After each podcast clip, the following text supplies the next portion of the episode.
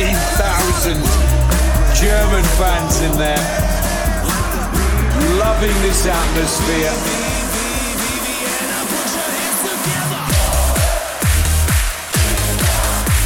The German fans are on their feet. Herzlich willkommen, liebe Beachvolleyball-Welt, zu Folge 12 von Maximum Beachvolleyball. Mein Name ist Max Behlen. Ich befinde mich gerade in Hamburg und zwar im Wohnzimmer von Alex Prietzel. Hallo Alex. Grüß dich, hallo, freut mich, dass du da bist. Ich freue mich auch, dass du da bist. Muss dazu sagen, ähm, wir sehen uns gerade in Persona, aber sind beide getestet, also da keine Sorge, das haben wir alles äh, regelkonform geregelt. Und vielleicht magst du dich, das habe ich noch nie so gemacht, aber ich würde es gerne mal ausprobieren, einfach einmal vorstellen am Anfang der Folge. ich stelle mich sehr gerne vor. Ähm, wo fange ich am besten an? Ja, tatsächlich, äh, die meisten wissen ja schon, ich bin Österreicher, der in Deutschland lebt, äh, leben darf mittlerweile.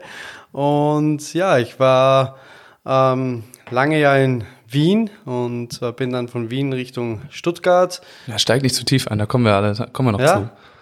Erstmal so, was machst du gerade, also was ist dein Beruf? Wie ja, bist mein, du sowas meinst? Mein, mein Job ist äh, Bundestrainer in Deutschland und äh, bin jetzt in Hamburg und äh, bin Trainer von zwei Teams, ein Herrenteam, das Sober Fretschner und ein Damenteam, äh, Müller-Tillmann. Und ja, äh, du hast mich jetzt eingeladen im Podcast, da freut mich sehr.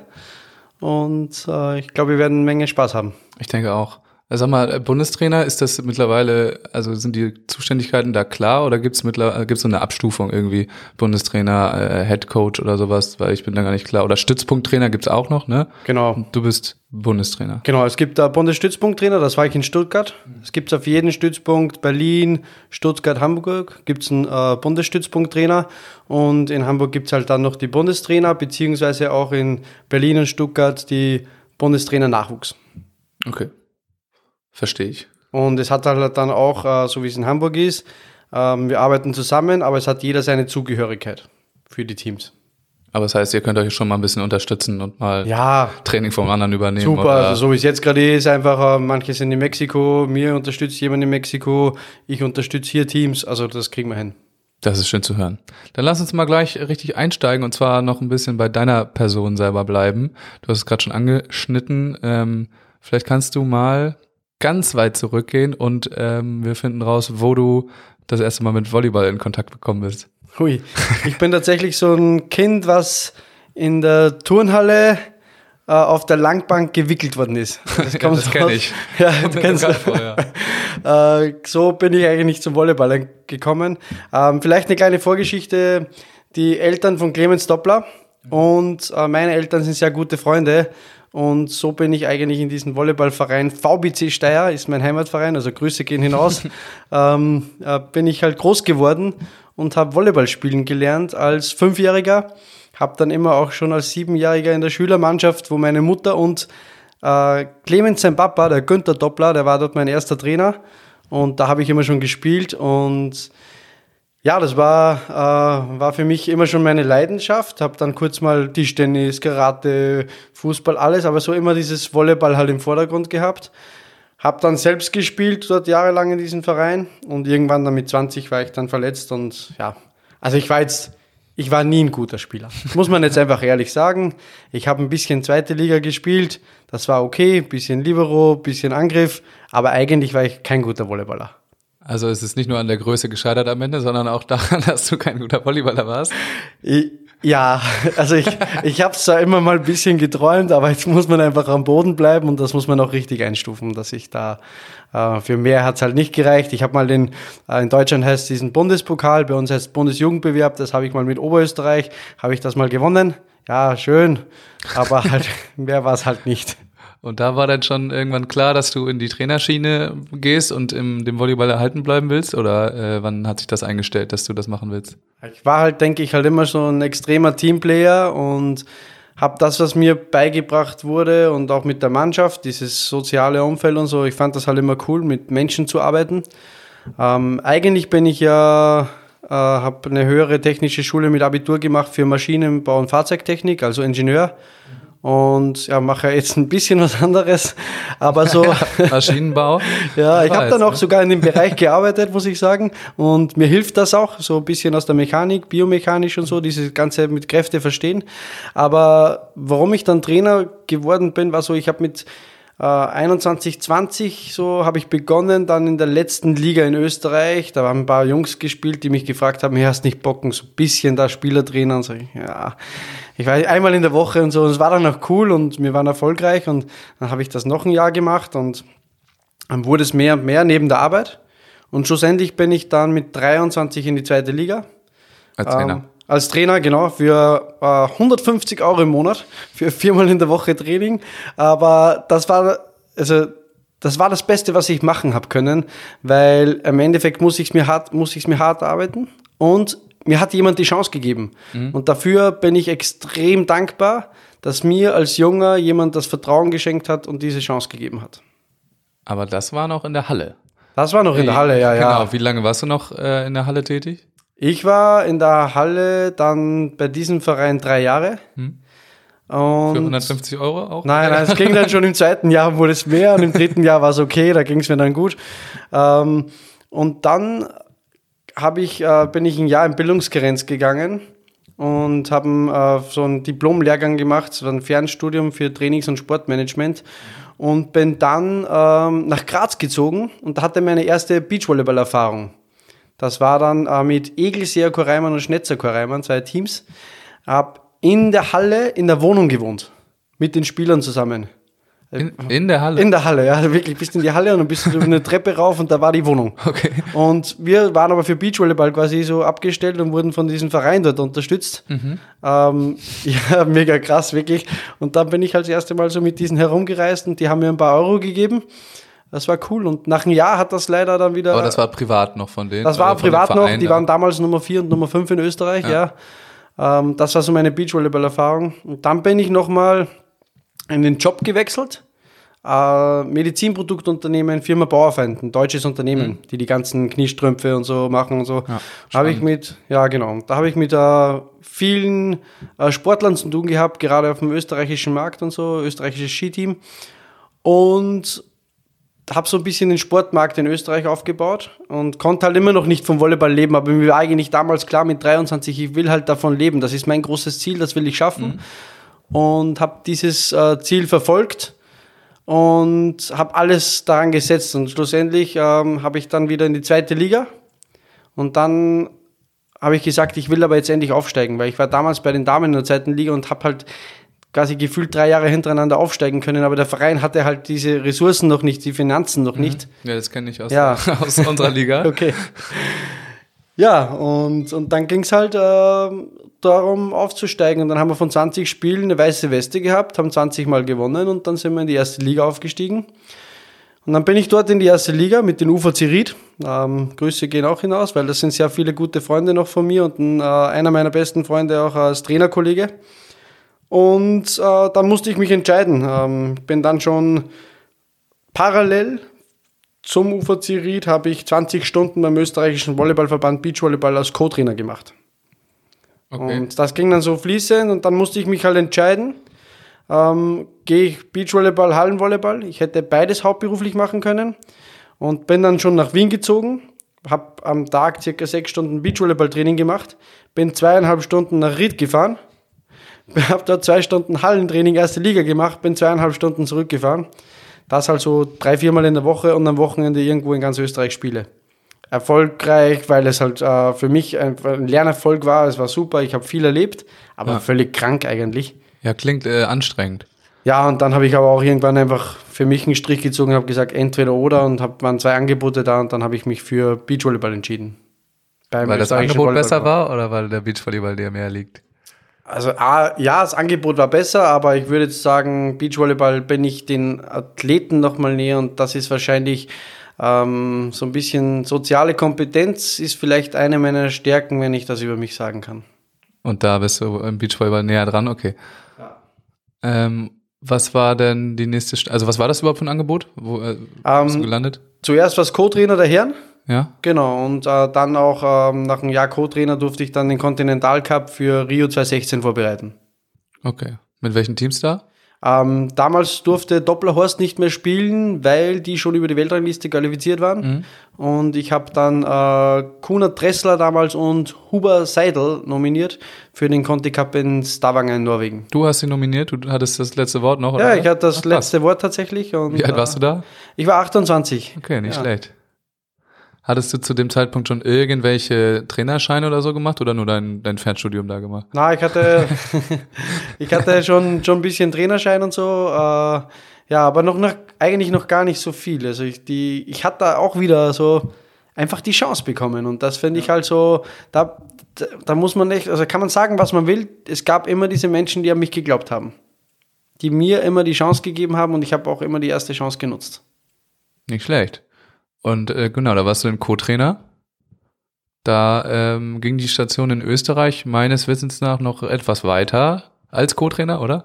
Also, Ja, die, die gingen dann weiter. Also dann ähm, ging es halt darum, da hat damals Schweiger Schweiger aufgehört und dann ging es darum, hat da Schweiger Schützenhöfer gespielt. Und da ging es darum, wer halt Cheftrainer bei den Damen wird. Und dann habe ich diesen äh, Cheftrainerjob der Damen bekommen und das ging ja dann relativ schnell mit Schweiger Schützenhöfer, dass das wieder überging in Schützenhöfer Blesjutschnik.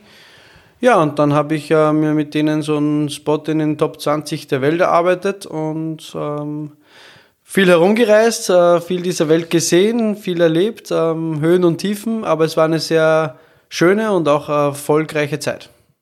So, und jetzt sind wir da angekommen. Ähm, du warst Cheftrainer der Damen in Österreich. Danach war die nächste Station Stützpunkttrainer in Stuttgart, oder?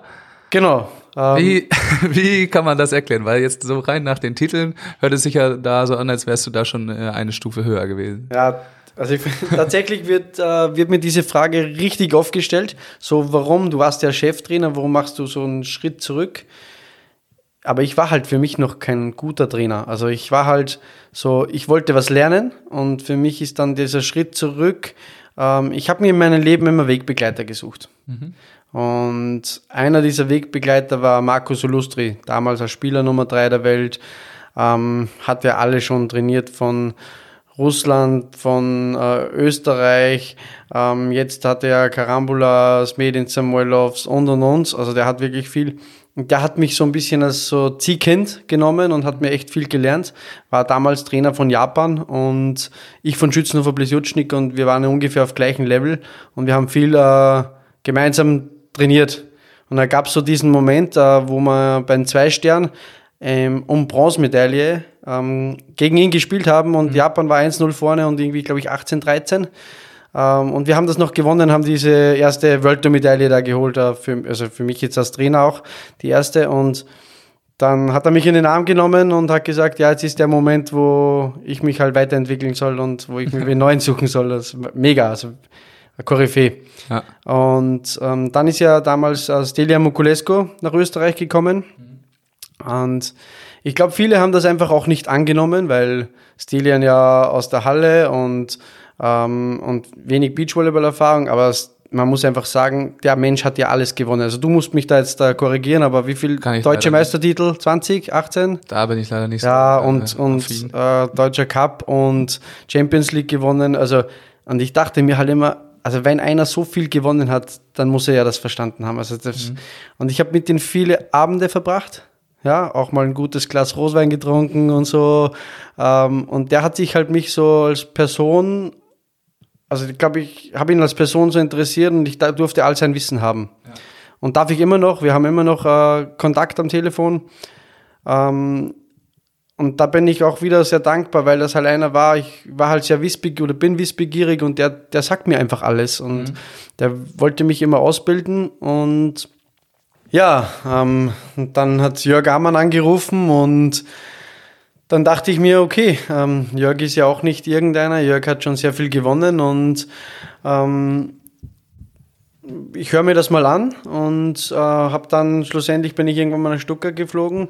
Ähm, Jörg ist halt für mich äh, mittlerweile ja nicht nur ein sehr guter Freund, sondern ähm, Jörg ist für mich einer der besten oder wenn nicht der beste Nachwuchstrainer der Welt, der es echt drauf hat, der sich echt auskennt, der sich immer weiterentwickelt und fortbildet und Ähm, ich dachte mir, ich habe jetzt von zwei sehr guten gelernt, jetzt äh, möchte ich auch nochmal von äh, nochmal einen sehr guten Jörg Amann lernen. Und ja, bin nach Stuttgart geflogen zum Vorstellungsgespräch, habe mir das angehört. Und ja, wir haben uns schon äh, von Beginn an sehr gut verstanden. Und dann habe ich mir halt Gedanken gemacht, ähm, habe das in Österreich verkündet. Und dann ging das Ganze eigentlich relativ schnell. Habe mein Auto gepackt, äh, habe Klamotten reingeschmissen und bin nach Deutschland gefahren. Und hat das denn äh, geklappt, dass du von Jörg äh, ordentlich was lernen konntest? Ist dein Plan aufgegangen? Ja, ich glaube, wenn man zu Beginn mit ja, Jörg zusammenarbeitet, dann muss man sich erstmal auch so ein bisschen äh, das Vertrauen ähm, erkämpfen. Also, was heißt erkämpfen, aber er muss dir einfach auch vertrauen. Und wenn du, wenn du das kannst und wenn du das schaffst, dann ist es super easy, weil äh, dann gibt er dir auch alle Freiheiten und ich habe dann dort äh, Bundesstützpunkttrainer und habe sehr viel am Stützpunkt gemacht und habe natürlich, das ist ja Jörg sein Baby, was er sich in Stuttgart mhm. aufgebaut hat und ähm, habe ihn da, glaube ich, schon sehr viel Arbeit abgenommen und wir sind tatsächlich zig Stunden am Tag in dieser Halle gestanden, ähm, was man, denke ich, auch bei einigen Athleten äh, sehr gut, äh, was sich wiedergespiegelt hat ja, und die gemeinsame Arbeit, äh, die fehlt mir schon ein bisschen, weil das war ein Team. Aber ich glaube, das Team wird jetzt genauso mit äh, meinem Nachfolger dann Tobi Rex ja. und Jörg wird auch funktionieren. Äh, was, was covert man denn da eigentlich ähm, Stützpunkt in Stuttgart als Stützpunkttrainer? Geht das ein bisschen in die, in die Jugend damit rein und äh, plus die Top-Teams oder wer wird da alles trainiert von euch? Ja, das ähm, das teilt man sich tatsächlich ein bisschen einfach auf. Ähm, der Nachwuchsbundestrainer macht natürlich Nachwuchs mhm. und somit äh, geht das dann in die Älteren. Also zum Beispiel ist auch äh, Klinke Ottens oder so, die habe dann schon ich auch betreut. Ja. Und aber auch die Jungen, also das ist eine, ist eine Mischform und bei Jörg und mir war das in der Kommunikation einfach super easy, weil wenn er mal nicht da war oder ich auf der Trainerakademie, wir haben uns da einfach gut ergänzt und ähm, ich denke auch dieser stetige Austausch ist halt super wichtig, weil äh, er sieht das vielleicht so, ich sehe es aus einer anderen Perspektive oder umgekehrt und so entsteht immer eine Diskussion und somit ist es eigentlich super für den Athleten, weil ja. der Athlet daraus profitieren wird. Ja, hoffentlich. Ja, wenn die Trainer das, wenn die Trainer das richtig machen. Wenn es nicht in Streit endet, dann, äh, wenn das ein Konsens ist, der dann am Ende aus den beiden Meinungen besteht, ist natürlich gut. Das stimmt. Nein, Streit da gab es äh, in diesen zwei Jahren nie. Okay, zwei Jahre warst du da und dann hast du quasi mit dem gerade angesprochenen Tobi Rex Standorte getauscht. Gut, Tobi war hier Landestrainer, glaube ich, in Hamburg, aber bist jetzt hier in Hamburg gelandet. Wie kam das auf einmal denn zustande? Ja, ich äh, habe dann irgendwann mal von Niklas Hildebrand und äh, Jürgen Wagner einen Anruf bekommen und ähm, ein Angebot, ob ich mir das vorstellen kann und mit ähm, habe ich natürlich mal überlegt, dann habe ich ich hätte das jetzt nicht mit jedem gemacht, aber ich habe äh, zwei sehr junge Teams, äh, an die ich glaube und wo ich richtig Bock drauf habe. Ach, war das Angebot auch teambezogen direkt? Das war jetzt auf, Teams arbeitest, ja. Genau, das war auf okay. diese zwei Teams, die ich jetzt habe, auch äh, bezogen und wir haben gesagt, wir gehen diesen Weg. Und das ist ja, Jürgen Wagner ist ja der Nächste, der äh, sehr erfolgreicher war. Das heißt, ja. da ist ein, ein neuer Wegbegleiter und ja, das ist ein, ein neuer, den ich mir gesucht habe. Wie sehr hast du da jetzt gerade freie Hand bei der Trainingsgestaltung? Also man hört ja immer nur, dass Jürgen, ähm, was ist ja gerade, was ist deine Positionsbezeichnung? Head of Beachvolleyball für den deutschen Head Volleyball. Head of Beachvolleyball, dass er so ein bisschen die Periodisierung übernimmt oder was auch immer da im Hintergrund steht. Ähm, wie genau ist dieser Eingriff von Jürgen? Also bei mir sieht das aktuell so aus. Ich bin ähm, Cheftrainer meiner beiden Teams. Ich habe in beiden Teams einen Co-Trainer. Das ist bei Müller-Tillmann Fabian Tobias, der da mithilft. Und bei den Jungs Oberfretschner ist es Bernd Schlesinger, ja. der mit seiner Expertise und Erfahrung mir auch hilft. Oder ich, ich studiere noch auf der Trainerakademie, aber da, wenn ich da mal weg bin, dann äh, haben die Verantwortung. Mhm. Und das Ganze wird alles gesteuert von mir. Und Jürgen ist äh, unterstützend in allen Richtungen da für mich als Trainer, mich besser zu machen. Mhm. Und wir arbeiten uns Sachen und ich schicke ihm auch Videos und wir haben eine sehr enge, gute Kommunikation. Er ist immer wieder mal in Hamburg und er probiert mich als äh, aktuell Trainer nochmal besser zu machen und ist aber schon auch unterstützend in Trainings immer wieder mal dabei. Aber aktuell geht es mehr Richtung Trainerschiene, seine Philosophie auch an uns weiterzugeben und sein Wissen und dass wir das dann quasi an die Athleten bringen. Okay, also Coach der die Coaches mehr. Ja, Coach, Coach die Coach. Krass, ey, aber dann nur die in Hamburg wahrscheinlich. also, oder wie spiegelt sich das wieder? Nein, ähm, auch Richtung Stützpunkte Stuttgart und Berlin. Äh, war jetzt mhm. auch schon beides vor Ort okay. und probiert dort auch äh, nochmal die Trainer zu unterstützen, in, in deren Facetten und besser zu machen. Also ähm, er nimmt sich da echt was vor und probiert da seine Philosophie äh, nach Deutschland ja, auszubreiten. Ja, ist ja nicht schlecht. Also die Stelle wurde ja auch, glaube ich, extra für ihn geschaffen, wenn ich das, wenn ich das richtig im Kopf habe. Also ich bin da auch. Ich glaube, das, das war, ist ja noch gar nicht so lange, aber da äh, wurde extra diese Head of Beach Volleyball ähm, Stelle geschaffen, um das eben so zu machen, um die Trainer irgendwie auf einer Linie zu haben. Also ja. die Sachen weiterzugeben. Du weißt, was ich meine. Du hast gerade erzählt, äh, du bist noch an der Trainerakademie viel, deswegen hast du auch immer so viel zu tun im Moment. Ähm, was machst du da gerade genau? Ja, das ist damals auch entstanden. Ähm, Trainerakademie mache ich das Diplom für Hallenvolleyball und Beachvolleyball. Und das ist drei Jahre lang dauert das. Also jedes Monat vier Tage. Mhm. Und normalerweise ist Präsenzunterricht in Köln. Mhm. Aktuell ist halt wegen Corona bedingt online. Ja, und da studiere ich und das ähm, ist ein also allgemeines Diplom, zusätzlich mit sportartspezifischen Stunden und äh, verschiedenen Projekten, äh, wissenschaftlicher Studienarbeit, du hast Prüfungen, Zwischenprüfungen. Aktuell ist gerade ein bisschen viel und mhm. wenn man dann halt so wie ich gerne mal ein paar Wochenstunden schiebt, dann ist halt nebenbei, nebenbei nochmal zu studieren ja, stressig. Und wenn dann halt so ein, so ein Turnier in Mexiko auch noch ist, dann, Kommen wir auch gibt's, gleich halt, gibt's halt nur zwei Stunden Schlaf. Und wenn man da rauskommt, ist man Diplomtrainer oder was? Ist genau. das diese ominöse Bezeichnung? Genau, du bist Diplomtrainer für Beach- und Hallenvolleyball dann. Okay, krass. Ja. Und es ist auch eine riesen Chance und Möglichkeit, dass ich das machen darf. Das dürfen pro Jahr dann halt 20 circa machen, aus verschiedenen Sportarten. Mhm. Und ich habe äh, die Chance bekommen, das zu machen und ich, äh, es macht auch Spaß. Vor allem dieser Austausch mit anderen Trainern aus anderen Sportarten ist super interessant. Ja, also die Chance bekommen heißt, der Verband hat dich da mehr oder weniger hingeschickt und gesagt, hier, Alex, du kannst das machen. Ja, ich wusste damals, dass es das gibt und Jörg hat auch gesagt, wenn ich in seiner Ausbildung bin in Stuttgart, ist ihm das wichtig, dass ich das mache. Und somit äh, kann man, wenn man bei diesem Dachverband ist, ähm, gibt es dann äh, einen Spot oder in dem Jahr gab es zwei. Das heißt, Kai Matisik macht das mit mir auch gemeinsam und ja, das, äh, da sind wir monatlich dort und probieren uns äh, fortzubilden. Sehr spannend. Du hast gerade schon Cancun angesprochen.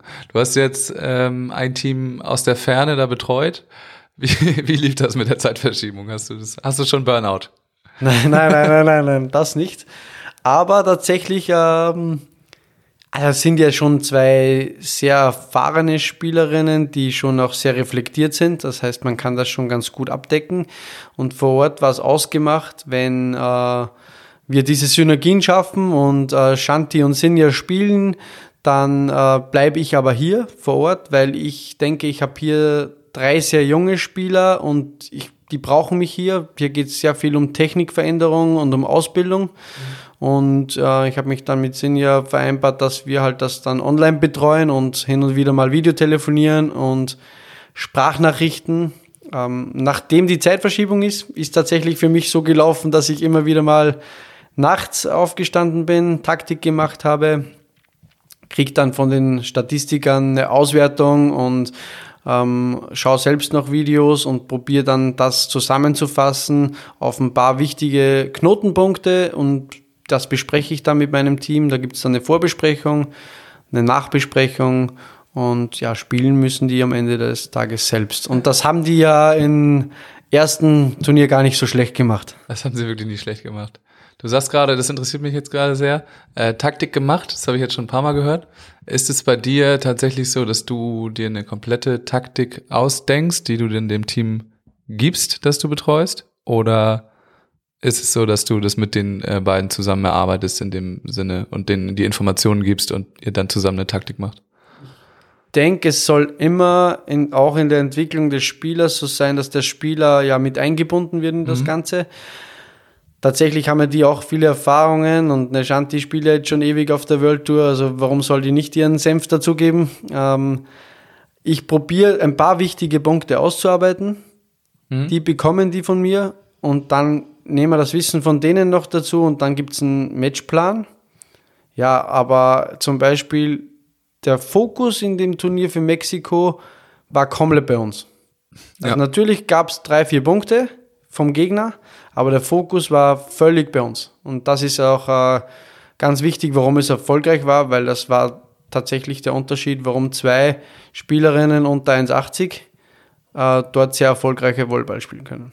Das habe ich jetzt äh, schon häufiger gehört in letzter Zeit, und zwar einmal bei Shanti und Sinja und einmal bei der EM von äh, Kim und Sinja, dass sie ihren Erfolg darauf nicht geschoben, aber den äh, dahingeschrieben haben, dass sie komplett bei sich geblieben sind. Sollte man nicht eigentlich äh, vielleicht den Gegner komplett außen vor lassen, äh, wenn das so erfolgreich ist? Ja, du musst dir halt mal überlegen, wie du halt auch deine Punkte machst. Und wenn das jetzt ein Team ist, was äh, einen guten ersten Kontakt hat, einen guten zweiten Kontakt hat, dann ist das schon mal die halbe Miete. Dann hast du in Cancun noch viel Wind. Da ist schon schwerer, die keinen guten oder einen sehr wilden Kontakt haben. Also hat man da schon einen großen Vorteil. Ja. Dann Aufschlag, Aufschlagdruck. Und wenn ich die in eine Situation bringe, wo sie halt out of system irgendwo zuspielen, und dann habe ich schon einen Vorteil. Auf jeden Fall. Dann ist nicht mehr so leicht zu Linien zu spielen. Am Ende des Tages natürlich Ballkontrolle, aber äh, und halt über dieses, dieses Gefühl über diesen eigenen Körper zu haben. Ich glaube, das ist ganz wichtig. Ähm, und da muss man sagen, wir haben ja Teams geschlagen, die ein ganzes Jahr draußen trainieren. Ähm, das heißt, ist die Frage, warum schlagen wir die? Und das muss ja nicht sein, weil wir jetzt im Wind mehr verstanden haben, dass wir ja schwach sind, weil die trainieren ja ein ganzes Jahr draußen. Ja. Aber wir können halt unseren Körper richtig einsetzen und haben halt eine Ballkontrolle und einen sicheren, sauberen ersten, zweiten Kontakt. Und da muss man wieder nach außen kommunizieren. Super, was Trainer in der Vergangenheit bei den Zweien geleistet haben. Die haben die ja gut ausgebildet, weil sonst wäre es nicht so weit gekommen. Das sind jetzt nicht meine Lorbeeren, die ich mir abhole, das ist ja Schwachsinn, sondern ein großer Dank. machen. Nein, nein, mache ich nicht, sondern ein großer Dank an die, die so auszubilden. Und für mich ist es schön, äh, jetzt da mit Sinja zusammenzuarbeiten. Und wir werden den Weg mit Svenja, der jungen neuen Bloggerin, gemeinsam gehen. Und ich glaube, das kann sehr erfolgreich werden. Man muss denen einfach ein bisschen Zeit geben. Du hast gerade schon äh, ganz kurz angesprochen, Thema Ballkontrolle. Ich sehe viel auf Instagram und so weiter, ähm, die lustigen Übungen, die du dir immer ausdenkst. Ist das ein äh, großes Thema bei dir? Ball-Touch, äh, Umstellung und Ballkontrolle, sowas? Also du sagst lustig. Ich glaube, es ist gar nicht immer so lustig. Ich lade dich mal in Training ein. ähm, Du, du zeigst auch immer nur die erfolgreichen Versuche. ja, ich, ich, ich könnte mal so ein Fail-Video hochladen. Ja. Ah, das würden die Spieler, glaube ich, nicht cool finden. Obwohl es wäre authentisch. So sieht's beeindruckend aus. Vielleicht, äh, wahrscheinlich finden die es trotzdem cool. Ich denke, es ist super wichtig, diese Ballkontrolle zu haben. Und Ballkontrolle heißt jetzt nicht immer nur den Ball im Spiel zu halten, sondern den halt wirklich kontrolliert, seinen Körper unter Kontrolle zu haben und den Ball kontrolliert zu spielen. Ähm, nehme es jetzt einen einarmigen Kontakt her, wo du einfach sagst, äh, du spielst, du stehst, du spielst, du schwenkst deinen Arm da nicht irgendwo in den Himmel, sondern der Arm geht ins Ziel, du hast halt am richtigen Treffpunkt und ich glaube, man muss sich halt auch so ein bisschen überlegen, auch aus äh, biomechanischer Sicht und trainingswissenschaftlicher Sicht, was macht denn überhaupt Sinn, einen Ball richtig zu spielen? Und auf das lege ich halt viel Wert. Mit dem habe ich mich auch die letzten zwei, drei Jahre nochmal viel beschäftigt. Ähm, und ich glaube, das macht dann den Unterschied. Wie viel Zeit investierst du da rein, sagen wir mal, pro Training? Ja, schon, schon immer die ersten 20, 30 Minuten gibt's immer Ballkontrolle. Immer. Okay. Wie lange brauchst du immer, um diese ganzen Übungen auszudenken? ähm, die tatsächlich da, also basiert sehr auf gleiche Übungen, weil ich glaube jetzt, wenn ich nur einen kurzen Reiz setze, dann hat man zwar den Reiz gesetzt, aber eine Bewegung muss man über einen gewissen Zeitraum üben und Wiederholungen machen, um das auch zu verändern, auch in der Ballkontrolle. Ja. Ähm, wenn ich das jetzt einmal in der Woche diesen Schwerpunkt setze, das machen ja viele, das ist einfach Quatsch, das bringt doch nichts, sondern halt wirklich immer wieder. Dann kann man das über sechs bis acht Wochen mal vielleicht eine Bewegungsveränderung sehen. Und darum gibt es schon oft, sehr oft gleiche Übungen. Aber ich bin, glaube ich, ein kreativer Kopf und lass mir dann halt einfach irgendwas immer einfallen. Das Neueste, Aktuellste ist gerade, das habe ich von Katsche geklaut, ist mit den Rückenspielen. Mit dem Rücken? Ja, ich lade mal ein Video hoch. ja, das wollen wir sehen auf jeden Fall.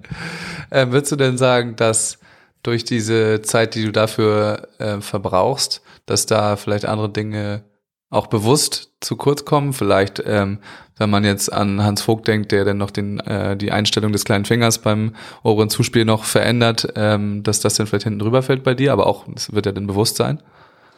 Nein, gar nicht. Also ich, äh, wir haben so viel Zeit. Wir sind, wir machen Leistungssport oder Höchstleistungssport. Das heißt, ich kann mir auch die Zeit rausnehmen. Das kann man inhaltlich alles so steuern. Ich bin sehr technikforciert, dass das auch dann klappt. Ähm, ich glaube, ich glaube, dass da nichts verloren geht und dann trainieren wir halt ein bisschen länger und es gibt Tage, da, da kann, ja, das ist kein Problem. Ja. Und wenn ich schleife dann auch gerne mal und dann ist es halt mal zweieinhalb Stunden und ist dann ja am Ende des Tages nicht mein Problem. Wenn man es halt einfach nur so steuert, dass ich nicht tausend Sprünge mache, dann, dann kann man das alles trainieren. Okay, das hört sich so an, als wärst du auch äh, irgendwie gerne in dieser Halle und, also was heißt in der Halle, im, auf dem Platz und ähm, würdest da Technik machen. Ja, also ja. Ich, ich kenne auch Trainer, die äh, jetzt sagen, ach, wann ist endlich wieder Saison, lass uns wieder spielen. Ähm, bist du da Nein. eher auf der Technikseite? Also prinzipiell, ich will nicht so sagst, unterscheiden, so, aber ne? ja. das ist eigentlich Quatsch. Ja, weil du sagst, ich bin halt gerne im Court. Training ist das einzige, wo ich es für mich persönlich schaffe, nie an etwas anderes zu denken als an Volleyball. Also, ja. wo ich komplett frei bin im Kopf, das ist, ich genieße das. Das ist was total Besonderes für mich. Ähm, und ja, zum Thema Technik äh, und Spielen, ich glaube, man sieht ja auch, technisch gut ausgebildet bist, dann machst du in Summe ja weniger Fehler. Mhm. Das hilft dir am Ende des Tages. Ja, ist ein großer Zwiespalt, weil am Ende des Tages ist ein Spiel und man muss das Spiel gewinnen. Ja. Und jetzt kann ich mir halt fragen, wie ich mir diese Spielfähigkeit hole. Das kann ich mir trotzdem, gibt es ja Übungsformen, wo ich Technik trainieren kann, aber trotzdem diesen Spielfluss habe. Das, das gibt's ja. Ähm, aber es gibt ja auch die Spielfähigkeit vielleicht über Kleinfeldspiele zu holen oder sowas, wo man dann so nach ein paar Minuten Techniktraining, wo ich sage, ich mache den ersten Block 40 Minuten Techniktraining, mache ein Kleinfeldspiel, dann mache ich nochmal einen Block von 20 Minuten, wieder ein Kleinfeldspiel. Aber ah, irgendwann raucht ja auch die Birne. Mhm. Also irgendwann ja. ist ja auch vorbei. Aber am Ende des Tages, warum muss ich spielen? Warum muss ich immer nur spielen, spielen, spielen? Ja, Spielfähigkeit und dann haben wir eine andere Grüne, super, aber die braucht ja auch eine gute Technik. Ähm, das ist ein ganz schmaler Grad, wo wir uns da befinden und da musst du halt, das musst du halt treffen. Ja, aber würdest du trotzdem sagen, dass du halt vielleicht lieber den Winter fast lieber hast im Beachvolleyball-Training, weil du da die Zeit hast, solche Technik, ähm, diese Technik so aufzubrechen und damit zu arbeiten, als vielleicht im Sommer, wo du nicht die Zeit dafür hast? Ja, völlig richtig. Ähm, Habe ich viel lieber, weil da kann ich was entwickeln und dann irgendwann kannst du auch die Handschrift lesen. Und ich kann mich jetzt nicht mehr über diesen Erfolg definieren, sondern ich kann mich viel mehr definieren, wenn ich eine Veränderung sehe in der Bewegung. Das ist für mich, äh, ja, das gibt mir mehr. Das finde ich besser. Und, und ja, aber du hast es vorhin schon selber gesagt, ne? Am Ende muss man ja trotzdem gewinnen. Ja, am Ende muss gewinnen, aber, aber das kann man sich vielleicht mit Kleinfeld spielen oder gibt es verschiedene Möglichkeiten. Äh, das muss man ein bisschen ausprobieren. Ich bin mittlerweile auch ähm, vielleicht äh, spielen, nicht spielen. Aber was machen denn alle Teams, wenn man das jetzt mal beobachtet, egal ob deutsche Tour oder international, das Abschlusstraining, oder vielleicht mhm. auch für dich jetzt mal, Hallenvolleyball, das Abschlusstraining ist immer spielerisch. Ja. Und warum? Als Vorbereitung auf äh, das kommende Spiel. Um das, gute, um, das, um das gute Gefühl den ja. Athleten zu geben. Es ist ein mhm. gutes Gefühl, wenn du sechs gegen sechs spielst in der Halle äh, oder Beachvolleyball und du verlierst nochmal. Du gehst mit einem extrem geilen Gefühl in den Wettkampf, oder? Geht so. ja, genau. Ah, ja. Und jetzt ist mal die Frage, warum ich nicht diese Technik nochmal stärke und das gute Gefühl gebe, um dann nächsten Tag abzurufen. Ja, machst du das so? Also, ich, äh, gerade mit deinen Athleten. Ich, ich werde das umstellen, dass man vor dem Wettkampf zumindest eine Mischform, dass man nochmal äh, techniklastiger trainiert. Ja. Also ich finde das tatsächlich gut und habe sehr viel drüber nachgedacht und möchte nicht mehr da einfach nur sinnlos irgendwo spielen. Habe das jahrelang gemacht, ähm, möchte da mal umdenken und vielleicht auch diesen Reiz jetzt nach außen mal zu geben. Sind wir gespannt, wie die äh, Athleten das aufnehmen. Auf jeden Fall. Ähm, du bist ansonsten als Trainer, glaube ich, dafür äh, bekannt, das hast du vorhin auch, glaube ich, äh, selber schon gesagt, äh, den Athleten relativ nah zu sein und die irgendwie gut zu kennen, persönliche Beziehung zu denen zu haben. Äh, machst du das bewusst oder ist das einfach dein, äh, deine Persönlichkeit? Ja, ich, ähm, also diese, diese Nahbarkeit, ähm, ich glaube, es ist wichtig, dass man halt so einfach so ist, wie man ist. Ich möchte schon klar trennen. Ich habe äh, auch mein privates Leben und äh, ziehe schon einen klaren Strich zu den Athleten. In deiner riesigen Wohnung hier. Ja. dazu sagen. Aber man muss sich äh, mit den Athleten schon sehr gut verstehen und äh, ich, ganz wichtiger Punkt ist, denke ich, Vertrauen. Mhm. Und ich habe ja auch in allem dem, was sie mir erzählen, für mich einfach auch eine Schweigepflicht. Das ist auch wichtig, das wissen die auch. Das heißt, ähm, da wird niemals was nach außen gehen. Und gibt es sowas, Entschuldigung, gibt es sowas irgendwie offiziell niedergeschrieben, die Schweigepflicht des Trainers, oder ist das für dich festgelegt? Das ist für mich, ja, egal ob es es gibt oder nicht, ja, das ist für mich eine, eine Regel und die kommuniziere ich auch. Und es muss für mich auch eine sehr ehrliche, offene Kommunikation sein. Man muss nicht immer ähm, einer Meinung sein, aber man muss sich was halt gemeinsam erarbeiten können, man muss offen sprechen können. Das ist ja ein gemeinsamer Prozess, wo man sich entwickelt.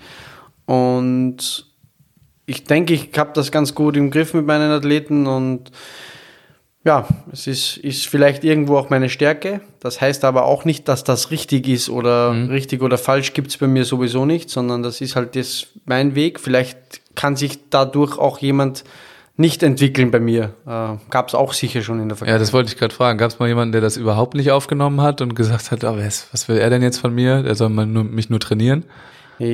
Gab es wahrscheinlich auch, aber ich, also zwischen Training und Privat trenne ich ja sehr klar ja. nochmal.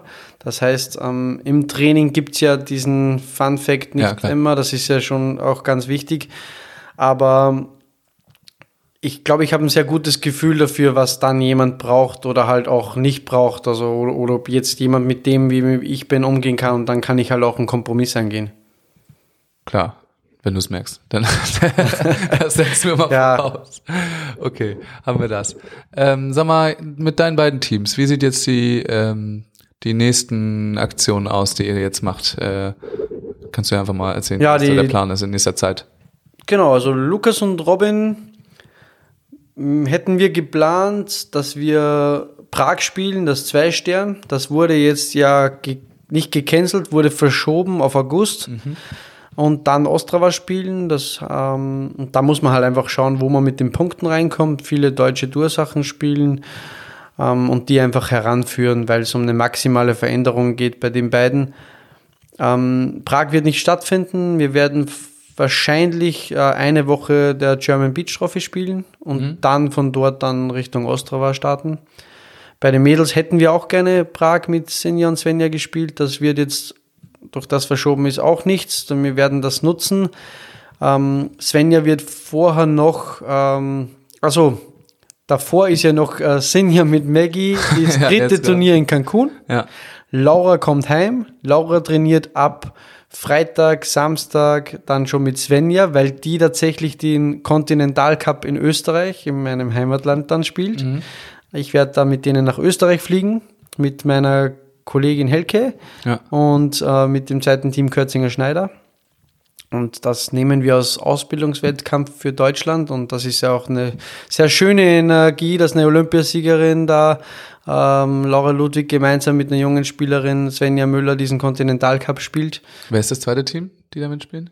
Kürzinger Schneider. Kürzinger Schneider. Genau. Ja. Und ähm, da werden wir dann für Deutschland äh, probieren, dann auch in diese Top 5 zu kommen, für diese äh, dritte Phase, die wir nicht mehr brauchen werden, rechnerisch, weil Borgasude und Ludwig Kossuch schon fast durch ist. Ja. Ähm, und dann werden wir weitergehen, dass Sven ja gleich in Österreich bleibt bei der U22 Europameisterschaft. Da ist gerade Anna Grüne hier in Hamburg. Mhm. Äh, zehn Tage Vorbereitung gemeinsam und die mache ich. Und Trainer wird dann Jörg Amann vor Ort sein in Österreich. Ich fliege dann zurück wieder zu den Jungs und äh, mit Sinja zu trainieren. Ja, so, so geht's. Das ist ein bisschen im Wechsel, aber das kriegen wir alles äh, super hin und ich freue mich auf die Zeit. Und dann muss man einfach auch schauen, geht sich das jetzt von den Punkten dann aus, dass Sven ja schon genug hat, um in eine Country Quarter zu kommen oder nicht. Ah, das ist jetzt alles so ein bisschen mal schauen und, ja. und dann spielen und mitnehmen, was geht. Und los geht's. Auch, äh, auch deutsche Tour, die beiden? Wenn das passt, sehr gerne Deutsche Tour, immer. So, Deutsche Tour ist immer gut. Ja, ich freue mich darauf, ja. das ist ja super. Und ich wusste ja gar nicht, dass äh, als Österreicher, dass Deutschland so schöne Strände hat. Wie, das wusstest du nicht? Nein, wusste ich nicht, weil ich würde nie im Leben als Österreicher hier auf Urlaub fahren, aber also, aber jetzt, also das Wetter ist halt immer so ein bisschen, mhm. ja, die Frage. Aber wenn das hier irgendwo mal aktiv angeboten wird, dann wäre das halt schon eine coole Sache. Ja, du hast ja, warte mal, jetzt da Timmendorf, ja, sicher. Auf jetzt, jetzt, jetzt habe ich eine Prüfung. St. Peter-Ording, Kühlungsborn, Zinnowitz, die ganzen Sachen da, Fehmarn. Ich kenne mich schon richtig gut aus. Ja, hast du das alles schon mal angeguckt jetzt oder was? Ja, ich, ich war bei diesen ganzen Turnieren, ja, aber ja. ist wirklich schön. Muss ich echt sagen. Ja, du, ich komme vom Strand eigentlich. Ich ja. bin da aufgewachsen. Ich finde auch, wir haben schöne Strände. Alex, äh, letzte, ja. letzte Frage. Also man muss dazu sagen, wir haben eigentlich geplant, ähm, jetzt ging es viel um äh, Alex selber äh, nochmal eine quasi zweite Folge zu machen, wo es dann mehr um inhaltliches Volleyballerisches geht und Sehr um, gerne. Welt, ähm, um den Volleyball, weil wenn ich schon mal einen Trainer da habe, das war jetzt das erste Mal, äh, dann müssen wir auch über sowas mal reden. Aber die Frage ist, äh, jetzt bist du hier in Hamburg gelandet als ähm, Bundestrainer, wo, und du hast eigentlich schon gesagt, dass diese diese Bezeichnungen, die eigentlich jetzt äh, nicht so wichtig sind, sondern eher die Personen, die dich da weiterführen. Aber was wäre denn jetzt, ähm, wenn wir mal ganz in die Zukunft denken, der Next Up? Gibt's da, also, willst du für immer Volleyball, Beachvolleyball-Trainer bleiben? Was, wie geht's weiter? Also A kann ich mir vorstellen, längerfristig hier zu bleiben. Ja. Ähm, wie lange bist du jetzt hier nochmal? Ich also bin jetzt, jetzt zwei Jahre in Deutschland. Ja. Ja, muss halt nur schauen, wie ich das regle. Also Aber du bist ganz frisch in Hamburg. Papa hat ne? gesagt, wenn ich eine deutsche Freundin habe, brauche ich gar nicht mehr nach Hause kommen. Nein, Spaß natürlich. Aber ich kann mir schon vorstellen, hier was aufzubauen. Ähm, ist, äh, ist echt schön hier und ich bin hier gerne und ich glaube, das hat echt Potenzial. Habe mich dafür entschieden, das zu machen. Ähm, egal ob Bundestrainer hin oder her oder Next Step. Ähm, Next Step ist einfach für mich ähm, mit meinen Teams, mit dem, was ich mich jetzt da entschieden habe, mit den Personen zusammenarbeiten, ähm, Schritte vorwärts zu machen, sich was zu erarbeiten und hoffentlich dieses Puzzle richtig zusammenzubauen. Okay, also ist jetzt, ist jetzt eine blöde Frage, so, aber äh, weil es noch so weit in der Zukunft ist und du gerade hier nach Hamburg gezogen bist. Aber könntest du dir auch vorstellen, außerhalb der deutschsprachigen Welt irgendwann äh, sowas zu übernehmen? Also sprachlich bin ich ja nicht so. nee, ist nicht so deins. Nein, sprachlich ist echt nicht so meins. Aber alles gut. Nein, ich natürlich, also wenn ein Angebot kommt, kann man sich das anhören. Aber ja. aktuell habe ich mich äh, mit dem Deutschen Volleyballverband gemeinsam entschieden, längerfristig hier zu bleiben und ich möchte auch hier planen. Ja. Und dann muss man natürlich schauen, wenn mal was kommt, kann man sich's anhören. Aber ich glaube, ähm, Deutschland bietet dir alles als Trainer und es ist super. Und warum sollte ich irgendwo gerade andere Gedanken haben? Nee, ist ja auch noch weit in der Zukunft. Das ist ja auch facettenreich genug eigentlich, was du hier alles machen kannst. Kannst ja sonst auch deine Teams zur Seite schieben und ein anderes Team nehmen. Geht ja auch.